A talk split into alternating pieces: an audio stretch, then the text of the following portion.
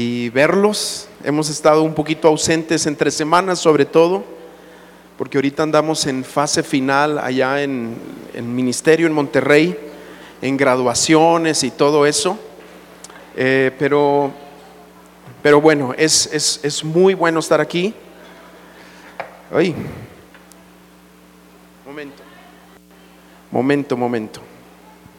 Ya. Hoy vamos a terminar la última parte de la serie que he estado compartiendo acerca de superando las crisis. Creo que es muy importante que nosotros eh, nos acerquemos a Dios y sea el Señor quien guíe nuestras vidas en los momentos de crisis. ¿Sí? ¿Qué les parece si oramos y entramos al tema? Señor, gracias. Gracias por todo lo que tú estás haciendo. Gracias por cada niño Señor, que está subiendo a sus clases. Gracias, Señor, por cada persona, cada individuo que tú has traído aquí a Amistad de Saltillo. Que hoy podamos encontrarnos contigo, que hoy podamos encontrarnos con tu Espíritu Santo. Que no haya ninguna distracción, sino que la atención seas tú y el poder de tu palabra que transforma y que cambia.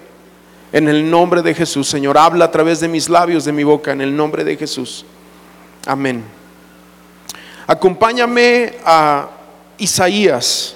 Hemos estado trabajando en los últimos domingos, digo, a excepción del domingo pasado que compartió Rubén, una excelente palabra. Em, y Juan también compartió una excelente palabra en esta primera reunión. Pero hemos estado trabajando en el pasaje de Isaías capítulo 6. Y todos conocemos la historia por lo que hemos estado compartiendo. Espero que hayas estado poniendo atención y si no has escuchado la serie, yo te invito a que me entres al YouTube y ahí en el YouTube ahí está la serie de Superando Crisis. Y te platico un poco, un poquito del contexto de lo que hemos estado hablando. Pero Isaías, el profeta, un profeta del Señor en el Antiguo Testamento, aproximadamente en el año 750, antes de Cristo, entra en una crisis porque muere el rey Usías. Y el rey Usías representaba un gobierno precioso. En los primeros años, que reinó muchos años Usías, 52 años, los primeros 40 años aproximadamente fueron de subir, de prosperar, fueron años preciosos para la gente. Es increíble pensar que un mandatario dure tanto tiempo para nosotros, ¿verdad? En nuestro tipo de gobierno hoy en día. Pero ese era el gobierno de Dios en aquellos tiempos y cuando los reyes realmente se tomaban de Dios, guiaban a la nación de una manera increíble. Y el pueblo prosperó y el pueblo avanzó y, era, y, una persona eh, muy respetada por todas las naciones alrededor a tal grado que las naciones le tributaban era un, rey de verdad que representaba eh, el gobierno de Dios ahí en Israel. Israel había acrecentado su fama de una manera donde muchos venían y visitaban precisamente por el tipo de reinado que tenía Usías. Pero conocemos la historia. Dice, que la, dice la palabra que cuando se hizo fuerte, se enalteció, o sea, se enorgulleció. Y eso fue su ruina. De hecho, la ruina de todos nosotros es cuando se nos mete el orgullo, cuando, el, cuando al ego le damos demasiado espacio. Eh, ahí es el principio de nuestra ruina. Y entonces, cuando sucede eso, al rey Usías, que era prohibido para los reyes en el Antiguo Testamento, entró a tratar de hacer la labor de los sacerdotes. Y, para un rey hacer la labor sacerdotal era violar la santidad de Dios, violar los mandamientos de Dios. Y cuando los sacerdotes, 80 sacerdotes valientes, se le ponen enfrente y le dicen, rey, usted no está haciendo bien, él se llena de cólera en un ataque de rabia, de ira. Em, la palabra dice que le brota lepra en la frente. Imagínate qué escena tan impactante estar, ver a Usías molesto, enojado, yo no sé si aventando cosas, pateando cosas, y ¡pum! le brota lepra en la frente. Y el resto de sus, de sus días los historiadores dicen que la última década de su reinado tuvo que vivir apartado. Y entonces el pueblo de Israel reincidió en idolatría, volvió a caer en las costumbres de antaño, de idolatrar a dioses, a los baales, caer terriblemente. Y entonces el profeta Isaías entra en una crisis cuando va viendo que la nación va de picada, la nación va mal, cuando de repente muere Usías. Fue una muerte lenta, la lepra fue una muerte lenta, pero a final de cuentas muere y Usías como profeta me imagino que entra en un tipo de crisis un tipo de crisis porque su caudillo, el rey Usías, ese tremendo hombre que tuvo sus fallas, muere y entonces, ¿qué va a pasar con Israel? ¿Qué va a pasar ahora con la nación? ¿Qué es lo que va a suceder ahora? Y entonces empieza la escritura de Isaías. Isaías es un libro muy largo de 66 capítulos y nos habla de la vida de Isaías, que tuvo también un misterio bastante largo. A él le tocaron más o menos como tres reyes, muchos años de ministerio, pero en todo eso nosotros veíamos la última plática que di en el capítulo 5 cómo él como profeta y siendo un hombre de Dios levanta la voz y empieza a hablarle al pueblo de Israel que, está mal a través de los famosos ayes. ¿Te acuerdas? Porque un ay significa estás mal. Ay es una figura de dolor. Ay de ti, ay de ti. Nosotros tenemos eso todavía en nuestro vocabulario, pero los ayes eran una figura profética del Antiguo Testamento para hablar y confrontar. Y decía, ay de ustedes que se levantan temprano y se embriagan, ay de ustedes de los que pervierten el derecho, ay de ustedes los prevaricadores que a lo malo le llaman bueno y a lo bueno malo. Y estábamos viendo cómo los ayes pronunciados sobre el pueblo de Israel son los mismos ayes que podrían estar sobre nuestra sociedad hoy en día. Pero en el capítulo 6, en esa crisis, cuando Isaías tiene una visión del Señor, se le abre el entendimiento. Y esto es por soberana voluntad, que Él nos dé una visión, que Él traiga sobre nuestras vidas un impacto con la presencia de Dios. Y en ese impacto, lo vimos la semana, hace dos semanas, surge el último de los ayes, pero el último ay Recuerda esto, cuando nosotros apuntamos el dedo a alguien, hay otros tres que nos están apuntando a nosotros. Cuando nosotros somos juiciosos con los demás, tenemos que primero ver la viga que nosotros traemos en nuestro propio ojo, dice Jesús. Y entonces la revelación que tiene Isaías de Dios le hace ahora a él de su corazón decir, ay de mí.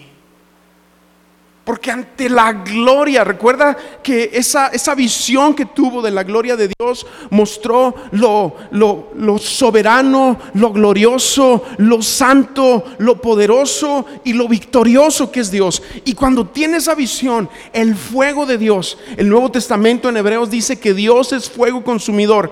El fuego de Dios le llega a él y entonces cuando él se ve completamente alusado por la, la luz de de nuestro Señor ve, observa su persona y dice, ay de mí, despierta. Despierta como el hijo pródigo cuando se va, pide la herencia de su padre y se va y estando ahí pensando que está bien, comiendo con los cerdos. Eso le pasa a muchos hijos cristianos que se apartan del Señor y van y se ensucian y andan allá en los antros y andan en la disco y andan con vicios y andan ahí dándole vuelo a la carne y piensan que están bien, pero lo que no entienden es que están comiendo algarrobas con los cerdos y es necesario que venga ese despertar que provoca el Espíritu Santo que dice que el hijo pródigo entró en esta etapa donde la Biblia dice que volvió en sí. Y luego empezó a anhelar la casa de su padre. Así despertó Isaías también. Así despertó diciendo, ay de mí. ¿Por qué? Porque había estado los últimos 10 años en el mismo rollo de toda la nación, cayendo. Y aunque era un profeta de Dios, aunque era un hombre de Dios, cuando tiene esta visión, le golpea su vida y ahora dice, ay de mí, y es como un despertar, es como un avivamiento personal, es como un avivamiento en, en su interior, como Jonás. Jonás está dormido la barca está atravesando, el barco en el que va está atravesando una tempestad, el barco es una figura del mundo, Jonás es una figura de la iglesia y el capitán del barco va con Jonás y le dice, despierta dormilón. Yo creo que hoy, hoy en día, y esta es una figura general, la iglesia está dormida. Yo creo que la iglesia está dormida. Eh, yo veo iglesias con una logística impecable. A iglesias bien organizadas. Me ha tocado estar en iglesias, sobre todo en Estados Unidos, que tú entras y son impresionantes. Una organización impecable. Unas reuniones cronometradas, precisas, pero no tienen la más mínima idea de cómo atraer la presencia de Dios. No tienen la más mínima idea de cómo hacer que Dios venga y, esté en medio de nosotros y transforme e impacte vidas. Y eso es lo que nosotros perseguimos, iglesia. ¿eh? Ahora, yo no estoy peleado con la buena organización, ni estoy peleado con una buena logística. Claro que todo eso me gusta. si ustedes me conocieran un poquito más, yo soy perfeccionista. Y claro que me gusta. Pero entiendo que eso no es lo principal. Lo principal es Él. Es Jesús en medio de nosotros, no nuestro servicio, no nuestra eh, poner nuestras cosas, hacer nuestros detalles. Eso es lo que le molesta a Jesús cuando entra al templo, que estaba lleno de cambistas. Ya tenían su idea de religión, pero él declara y dice, esta es casa de oración a las naciones. O sea, no te pierdas. Este es el lugar donde Jesús está siendo proclamado, donde su nombre está siendo exaltado, donde podemos encontrar sanidad, donde encontramos propósito, donde nuestras vidas van a ser edificadas. ¿Para qué? Para alcanzar a las naciones, para tener una visión de qué tan perdido está el mundo y nuestro papel, nuestro papel en esta vida. Y todo eso es un despertar también para la vida de Isaías. Y yo quiero preguntarte sobre tu propia vida. ¿Cómo estás tú? A lo mejor estás adormilado. A lo mejor estás con tu mente como nublada. A lo mejor eres producto, a lo mejor eres el producto maquilado de un sistema de iglesia donde en realidad hay un tipo de dualismo en tu mente. O sea, puedo vivir en el mundo y puedo también vivir las cosas de Dios. Eso no existe en la Biblia. Él nos llama para ser completamente de Él. Él nos cela, nos ama con amor eterno. Te dejo de tarea, lee Oseas. El primero de los profetas menores, léelo. Él nos ama y se contrista cuando tú y yo coqueteamos con el mundo. Cuando tú y yo reincidimos en prácticas antiguas, cuando tú y yo nos olvidamos de que Jesús es el centro, Él es el eje de nuestra vida, no tu chamba, no tu negocio, no tus proyectos, Jesús, Jesús, Jesús. El viernes estábamos en casa de oración y el Señor me tocó. Hay, bueno, hay días, ¿no? Pero estábamos en casa de oración, éramos un grupito. Esas cosas siempre pasan cuando somos un puñadito. Yo les invito a casa de oración, ¿eh? No es para los que les guste orar. No, no, no. Lo necesitamos urgentemente todos. Y estábamos en casa de oración y, me impactó su Espíritu Santo. Y, empezamos a orar. Bueno, yo pasé al frente y empecé a orar y... ¿Cómo explicarte? iglesia, necesitamos hambre, necesitamos despertar. No podemos seguir siendo una iglesia mediocre. Lo digo con mucho respeto. Hay muchas iglesias mediocres en Saltillo. No quiero ser una más. La diferencia está el hambre. Está en el hambre, en el deseo por Cristo, en el anhelo por el Señor. Yo no quiero otro show de iglesia. Para eso está el Club de Leones y Cinépolis y Cinemex. Ahí está más padre el show. Yo quiero su presencia, yo anhelo su gracia, yo anhelo su gloria en medio de nosotros. Que nos despierte, que nos despierte y nos separe del mundo sin irnos del mundo.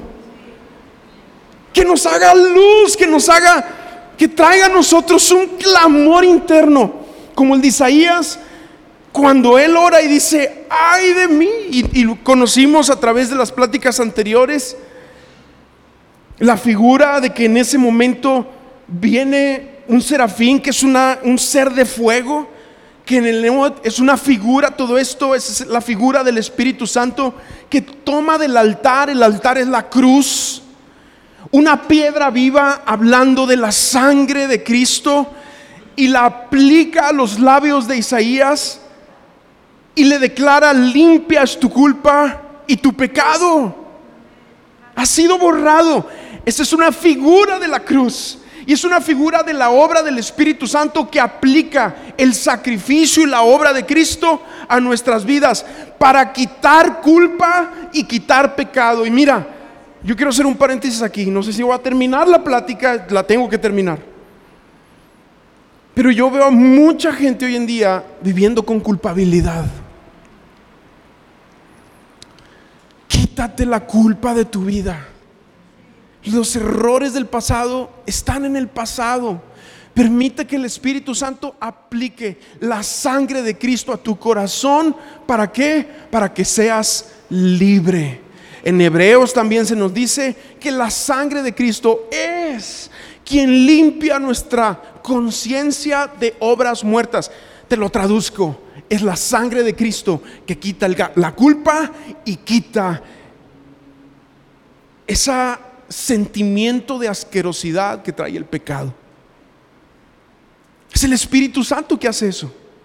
Porque aplica a nosotros. Y eso es lo que le pasó a Isaías. Y entonces, ahora sí entramos ahí al tema del día de hoy. En Isaías capítulo 6, en el versículo, voy a empezar a leer desde el versículo 7, dice, con ese carbón tocó mi boca y dijo, con este carbón he tocado tus labios para remover tu culpa y perdonar tu pecado. Versículo 8, y aquí es donde, donde entramos al tema y entramos a la última parte de la visión, porque hemos dicho que la primera parte es la visión de Dios. La segunda parte es la visión interna, pero ahora vamos a la parte externa de esta visión. Porque aquí dice en el versículo 8, después oí, oí la voz del Señor que decía, oí la voz del Señor que decía, ¿a quién enviaré? ¿Quién irá por nosotros? Por cierto, ¿a quién vio Isaías? ¿A quién estaba viendo Isaías cuando vio esa visión? Fíjate, ve conmigo a Juan capítulo 12. Yo quiero que tú veas a quién vio Isaías. Juan capítulo 12, versículo 37. Dice, dicho esto, está hablando Juan, es la, la secuencia del Evangelio de Juan, y él hace un paréntesis para hablar de Jesús. Y dice Juan, dicho esto, Jesús se fue y se ocultó de ellos. Y a pesar de que había hecho tantas señales entre ellos, no creían en él. Para que se cumpliera la palabra del profeta Isaías, que dijo, Señor, ¿quién ha creído nuestro anuncio? ¿Y a quién se ha revelado el brazo del Señor? Versículo 39. Por esto no podían creer. Ese pasaje que estamos leyendo en Juan es el mismo pasaje que estamos leyendo ahora mismo a continuación en Isaías. Dice, porque dice, por esto no podían creer, Porque Isaías también dijo, versículo 40, cegó los ojos de ellos y endureció su corazón para que no vean con los ojos y entiendan con el corazón y se conviertan y yo los sane. Versículo 41, este es clave, aquí está. Ah, ¿no lo tenemos? Bueno, ahí está, versículo 41. Isaías dijo esto cuando vio su gloria. ¿De quién está hablando Juan? de Jesús, cuando vio la gloria del Mesías, cuando vio la gloria de Dios, dice, y habló acerca de él. ¿Por qué Juan le pone este título de Dios a Jesús? Porque Jesús es Dios. Porque, porque, Isaías estaba viendo a Dios, pero también estaba viendo al Mesías prometido. Isaías es aquel quien habla más del Mesías. Isaías estaba viendo a Jesús, dice, Isaías dijo esto cuando vio su gloria y habló acerca de él, o sea, del Cristo. Con todo esto, con todo esto, muchos creyeron en él, incluso de los gobernantes, pero a causa de los fariseos no lo confesaban, porque la, la presión de la religiosidad es terrible. De la religión es terrible. ¿Cuánta gente tú no conoces que te dices que es cierto lo que me dices? Es cierto, es verdad pero están tan atados a su religión que no toman el paso de quebrar su religiosidad. Es que no, es que me voy a meter en broncas con mi mamá. Y si mi mamá, y, la gente lo expresa así, se da cuenta de que cambié de religión y prefiere soltar a Cristo y tomar su religión. Eso es peligrosísimo. Pero la iglesia necesita tener una visión de Jesús Necesitamos que el Espíritu Santo nos revele al Hijo. Vivimos en un mundo obviamente necesitado del Evangelio. Primero Dios le muestra una visión a Isaías de él mismo, pero después una visión del ay de mí y ahora una visión de la realidad de cómo está el mundo. De cómo está este mundo. Pero la realidad de las cosas, escúchame bien aquí, nunca vamos a captar qué tan perdido está el mundo hasta que tengamos una visión de Dios. Por eso, si tú platicas con un misionero, con alguien que vive en el campo, yo no te estoy hablando de alguien que va a 15 días y regresa, alguien que fue tres meses y luego se regresa, no, no, no, alguien que tiene años en el campo, y le preguntas, ¿qué, por, qué, ¿por qué vives como misionero? ¿Por qué entregaste todo lo que había aquí en esta vida? o en esta, en esta parte del mundo por irte a otro país y te va a platicar una experiencia donde Dios le habló, donde Dios le confirmó, a tal grado que hizo la locura de irse hasta otro país del mundo, vivir allá, llevar su familia para predicar el Evangelio. Porque es hasta que tenemos una visión profunda, clara de quién es Jesús, que nuestras vidas van a ser entregadas en el altar para Él en las naciones. En este versículo 8 que estamos leyendo dice, después oí la voz del Señor que decía, ¿a quién enviaré? ¿Quién irá por nosotros? ¿A quién enviaré? ¿Quién irá por nosotros? Me llama mucho la atención porque habla como en Génesis capítulo 1, versículo 26, hagamos al hombre a nuestra imagen y semejanza. Está hablando una Trinidad. Está hablando Dios Padre, Dios Hijo. ¿A quién enviaré? Yo creo que es Dios hablando. Pero después es como una pregunta, ¿quién irá por nosotros? Y nosotros sabemos que la persona principal que vino fue Dios mismo. Pero también esta es una pregunta para nosotros, porque esta pregunta, escúcheme bien aquí, fue hecha en los cielos, sigue retumbando en lo eterno. Y Dios sigue preguntando, ¿a quién enviaré? ¿A quién enviaré? A las tribus no alcanzadas en el África. ¿A quién enviaré?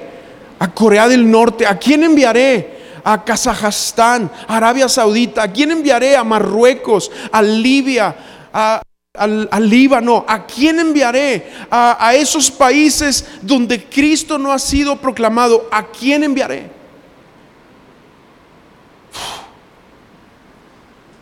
Pero hay valientes que responden, que responden Aquí como lo estamos viendo. Y yo respondí. Me encanta que Isaías dice, y yo respondí. Y yo respondí. Aquí estoy yo. Así como una vez yo pregunté, ¿dónde están los niños? Y una niña gritó por allá, aquí estoy. ¿Te fijas cómo son los niños? Ahora Dios está preguntando, ¿a quién enviaré? ¿quién irá por nosotros? E Isaías, después de que su pecado ha sido removido y su culpa ha sido quitada, que ese es cuando empezamos a escuchar a Dios, dice, aquí estoy, aquí estoy, envíame a mí. Ahora mi pregunta, porque hoy en día hay mucha fascinación acerca de lo que es avivamiento. Oh, estamos orando para que llegue el avivamiento. Estamos orando para que llegue eh, ese mover de Dios. Y la gente traduce en su mente avivamiento y poder de Dios en, en sentirse bonito, en tembladera. La gente traduce avivamiento en sanidades, milagros. La gente traduce avivamiento en mucha gente, mucha gente haciendo filas y haciendo filas y haciendo filas para entrar. Yo quiero decirte que esa es la parte secundaria del avivamiento. Eso es lo que el avivamiento genera. Pero ¿qué es avivamiento? Avivamiento es esto. Es cuando nuestro corazón despierta y dice, aquí estoy, envíame a mí. Es cuando, e, este es un patrón que nosotros lo vemos a lo largo de las escrituras. Jesús diciéndole a Pedro, echa tu red al otro lado de la barca. Señor, toda la noche hemos estado trabajando y nada hemos pescado, pero en tu palabra echaré la red. Y echa la red y ve los peces y los trae a Jesús. Y entonces tiene una visión del Hijo de Dios y dice, soy un pecador. Y entonces Jesús le declara, te voy a hacer pescador de hombres. Lo vemos en, en, Saulo cuando va en camino a Damasco y ve a Jesús y le dice, Saulo, Saulo, ¿por qué me persigues?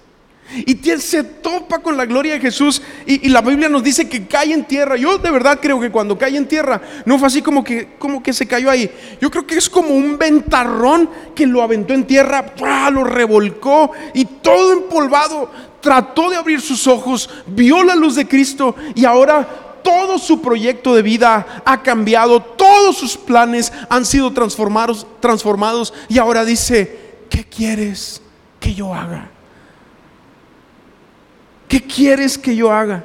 De hecho, el, el, Salmo 110, versículo 3 dice, cuando vayas a la guerra, tu pueblo te servirá de voluntad propia.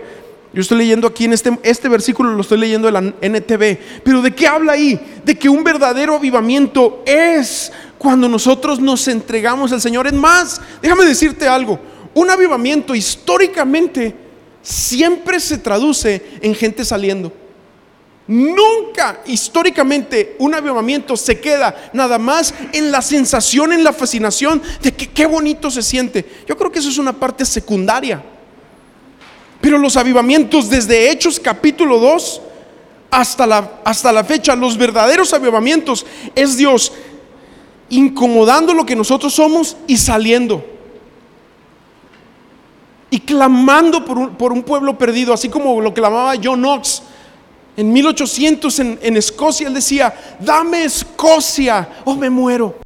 Imagínate, dice que se escuchaba sus oraciones en los bosques escoceses de noche cuando clamaba y decía, dame Escocia o me muero. Y se produjo un avivamiento, como los moravos que salieron desde Suiza por el conde Sinderdorf y ahí salen ellos a las naciones. Después de periodos de oración, ellos empezaron un movimiento de oración que duró un siglo. Y salen a las naciones. Pero fíjate, cuando ellos salen, hay algo particular. Cuando hay un grupo de moravos que son llamados al África, la única manera de entrar al África era vendiéndose ellos como esclavos para predicarle a los esclavos. Y van y se venden como esclavos para predicarle a los esclavos. Y dicen que llevaban por maletas ataúdes porque sabían que no iban a regresar sino muertos. Estos mismos moravos cuando se extendieron a América vinieron aquí y, en, un, en un viaje de regreso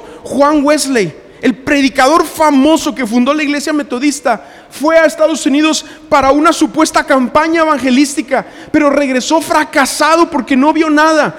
Y en el barco de regreso se encuentra a los moravos y los escucha y escucha la pasión de ellos, de, de sus vidas entregadas en el altar. Y ahí Juan Wesley, un hombre de Dios, un predicador ya, su vida es impactada para llegar a Inglaterra y empezar un movimiento que hizo temblar a la nación.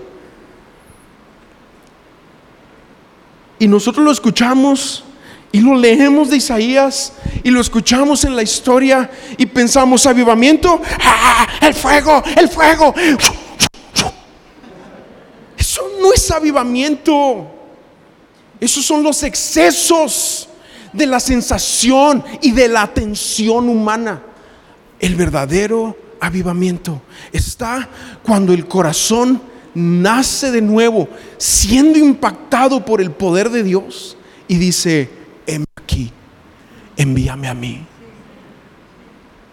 Históricamente, los verdaderos avivamientos se han reflejado en misioneros que salen a las naciones.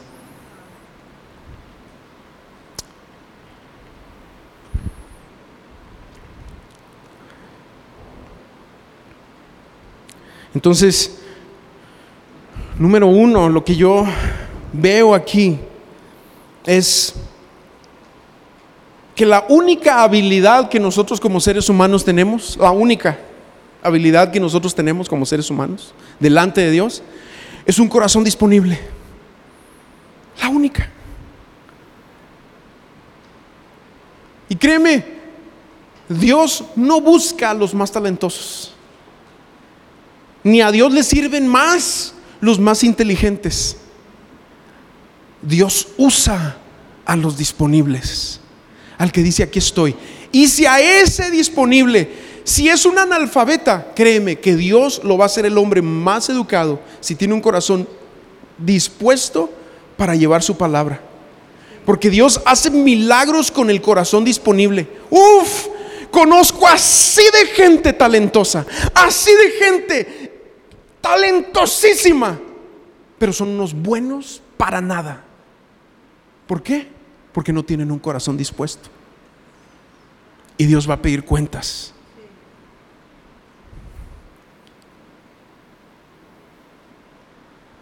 Dios busca el corazón disponible.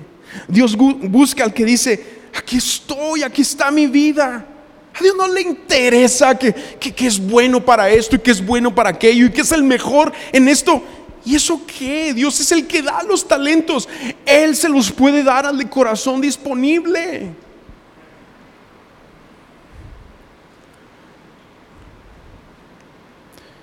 En Lucas 14 está el ejemplo de la gran cena, una parábola de, de personas indispuestas, que cuando el padre de la, de la casa invitó a esa gran cena, uno salió con el rollo de que no, es que acabo de comprar un terreno.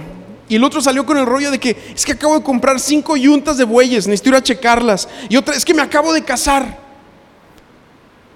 Eso es lo clásico de nosotros, ¿verdad? Es que la chamba, es que tengo mucho trabajo, por eso no puedo servir al Señor. Es que el negocio no me lo permite. Es que mi familia es primero. Y, y sí, hay parte de razón. Pero no pongamos eso como excusa para no servir a nuestro Señor. Lo podemos servir. Amén. El padre de familia contesta y le dice, tráete a los pobres, a los mancos, a los cojos, a los ciegos. ¿De qué crees que está llena la iglesia? Aquí estamos. Los pobres, los mancos, los cojos y los ciegos. ¿Quiénes crees que somos? Nosotros. Los que le hemos dicho, Señor, aquí está mi vida, estoy pobre, estoy manco, estoy cojo, estoy ciego, pero tú me vas a alinear. Somos nosotros.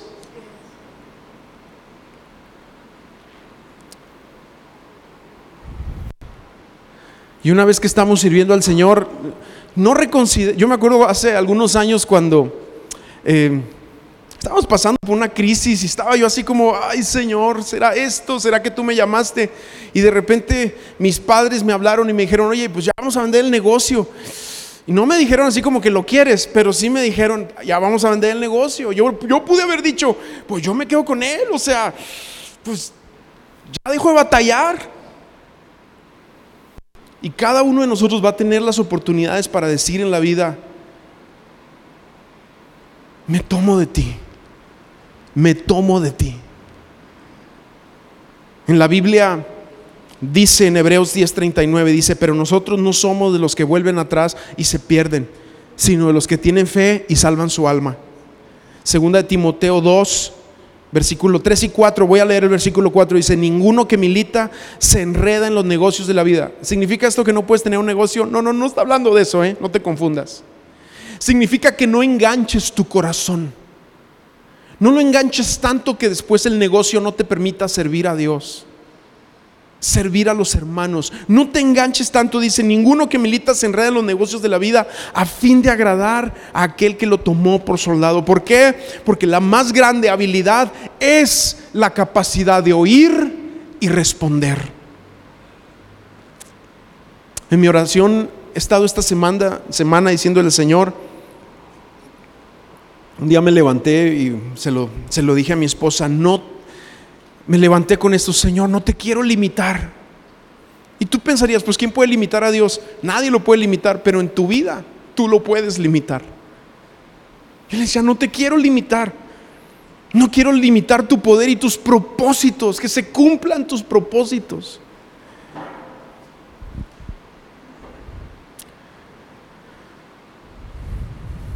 Disponibilidad. ¿A quién enviaré? ¿Y quién irá por nosotros? Isaías responde, heme aquí, envíame a mí.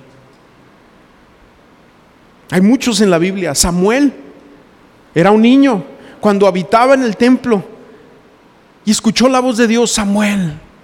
Y se levantó y en medio de la noche va con él y le dice, ¿para qué soy bueno? No, no, yo no te hablé, vete a dormir. Y otra vez, y tres veces. Y en la tercera Eli le dice, ah, bueno, es Dios quien te está hablando y escaseaba la palabra de Dios en ese tiempo. Dice, la próxima vez que te hable, dice, habla que tu siervo escucha. Una cosa es oír y otra es escuchar. Dios quiere una iglesia que lo escuche y que esté dispuesto a ir. Otro ejemplo de disponibilidad es, es cuando Dios le habla a Ananías en el Nuevo Testamento y le dice, mira, te voy a enviar a que, a que ores por Saulo y Ananías, pues, Saulo era famoso por terrorista. Es como si el Chapo Guzmán se convirtiera o uno de los principales se convirtiera y el Señor te hablara y te dijera, pues vas a ir a orar por él. Y pues obviamente tú negocias, Señor, y, seguro, o sea, si se convirtió bien. Pues a cualquiera nos daría un susto, ¿no? Y Dios le contesta, sí, instrumento escogido me es este. Ve y, háblale, ve y ora por él. Y va Ananías. Los discípulos, dice la palabra, que dejaron sus redes y le siguieron. vi, o sea, Mateo, dejó el banco de los tributos, una chamba segura y lo siguió. Y, yo sé que tú tienes tu trabajo y algunos de ustedes que son una bendición a través de su trabajo y Dios te tiene ahí con un propósito. Pero entiéndeme, no hay límites para el Señor cuando Él te habla. No hay límites cuando Él habla. ¿Qué tan disponible estás? Hay un M aquí, envíame a mí, o hay un M aquí, envíame, pero envíame aquí a, no sé, al norte, a San Pedro. Porque hay gente que sí, o sea, Moisés, cuando, cuando le habló Dios en la zarza, el mensajero le habló y le dijo, este, yo soy el Señor, y, y le empezó a hablar ahí, y Moisés dijo, sí, aquí estoy, bueno, te voy a enviar a tu pueblo, este, ay Señor, bueno, una cosa es decir aquí estoy, pero otra es, es decir, envíame a mí, o heme aquí, envíame a mí. Porque hay gente que le quiere decir al Señor, sí te quiero servir, pero yo tenía un conocido que decía, no, no, es que yo le quiero servir al Señor, pero en, países de primer mundo. Y Dios lo puede hacer, eh, o sea, Dios pone llamados también, pero el llamado tiene que ser original, original.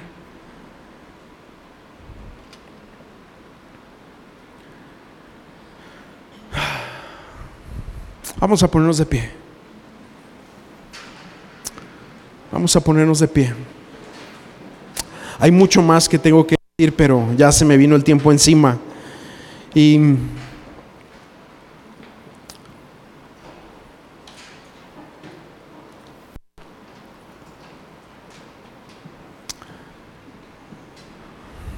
el llamado de Dios está directamente relacionado a la condición de nuestro corazón. Si nosotros tenemos un corazón duro, Dios lo va a endurecer más. De hecho, los pasajes que no leímos de Isaías, tú los puedes leer de tarea. El versículo 9, 10 hasta el 13. Es Dios endureciendo el corazón de los que lo endurecen. Eso significa ese pasaje. Ese es el espíritu de estupor que nos habla el Nuevo Testamento. Porque cuando nosotros tenemos un corazón duro, ah, Dios dice, ah, ¿quieres endurecerte? Entonces Dios lo endurece más para juicio. Hasta que la única manera de que vuelva en sí es a través de un terrible quebrantamiento.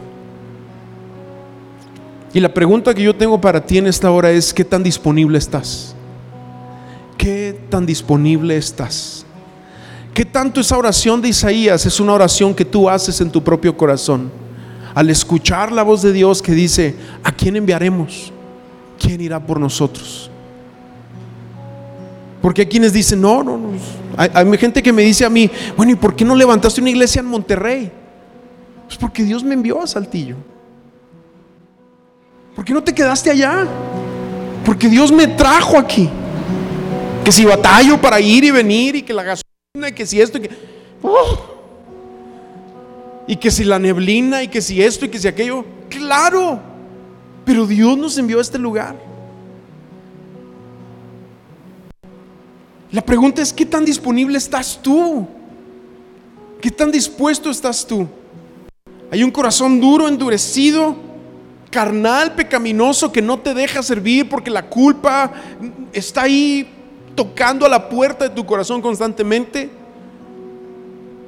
O abres tu corazón y le dices, Señor, heme aquí, envíame a mí. ¿Qué si el Señor cambiara tus planes? ¿Qué si el Señor interrumpiera tu camino? ¿Qué si el Señor te saca de la chamba donde estás para llevarte a los mixtecos de Oaxaca, a los huicholes? ¿Qué si el Señor te saca de donde estás para llevarte a Turquía, a Indonesia? ¿Qué si el Señor te saca para llevarte a España?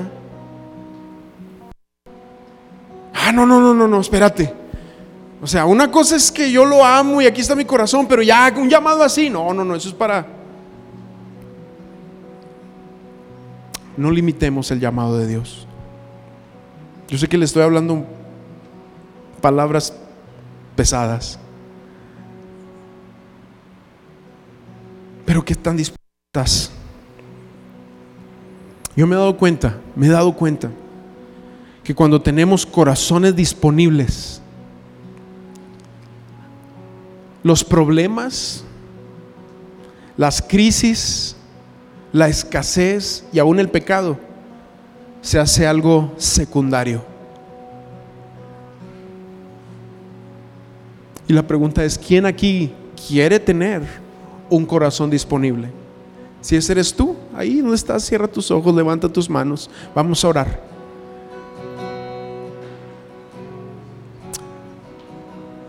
Y yo te invito a que hagas una oración peligrosa, peligrosa. Esta es, es una oración mortal. Y es bien sencilla. Son cinco palabras ahí nada más. M aquí, envíame a mí. No endurezcas tu corazón y cierra tus ojos y de todo corazón. Si gustas postrarte donde estás, si gustas hacer un altar.